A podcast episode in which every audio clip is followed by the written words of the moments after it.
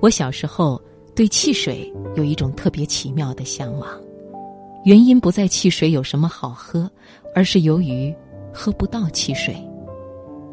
我们家是有几十口人的大家族，小孩依序排行就有十八个之多。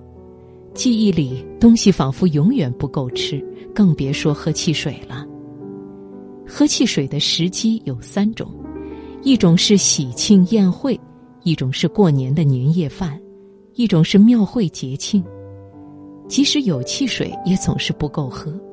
到要喝汽水时，好像进行一个隆重的仪式，十八个杯子在桌上排成一列，依序各倒半杯，几乎喝一口就光了。然后大家舔舔嘴唇，觉得汽水的滋味真是鲜美。在小学三年级的时候，有一位堂兄快结婚了，我在他结婚的前一晚竟辗转反侧的失眠了。我躺在床上暗暗的发愿，明天一定要汽水喝到饱。第二天，我一直在庭院前窥探，看汽水送来了没有。到上午九点多，看到杂货店的人送来几大箱的汽水堆叠在一处，我飞也似的跑过去。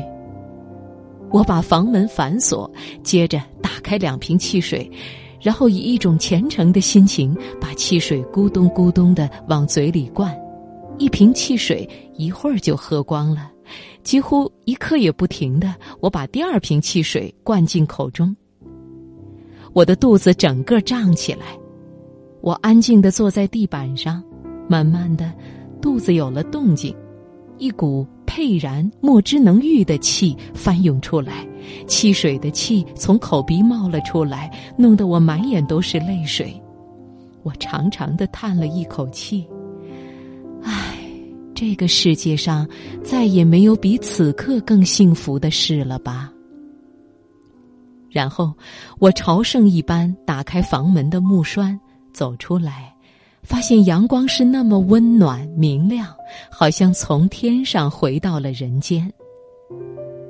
喝汽水的时候，我忘记了人间的烦恼，觉得自己是世上最幸福的人。一直到今天，我还记得那年叹息的情景。当我重复的说：“这个世界上再也没有比喝汽水更幸福的事了吧。”心里百感交集，眼泪忍不住就要落下来。贫困的岁月里，人也能感受到某些深刻的幸福，像我常记得添一碗热腾腾的白饭，浇一勺猪油，一勺酱油，坐在厅门的石阶前，细细品味猪油拌饭的芳香，那每一粒米都充满了幸福的香气。有时，这种幸福不是来自食物，而是来自于自由自在的在田园中徜徉了一个下午；有时，幸福来自于看到萝卜田里留下来的做种的萝卜开出一片宝蓝色的花；有时，幸福来自于家里的大狗突然生出一窝颜色都不一样的毛茸茸的小狗。生命原来不在于人的环境、人的地位、人所能享受的物质，而在于人的心灵如何与生活对应。因此，幸福不是由外在事物决定的。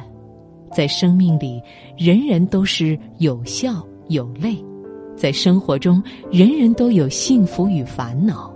这是人间世界真实的相貌。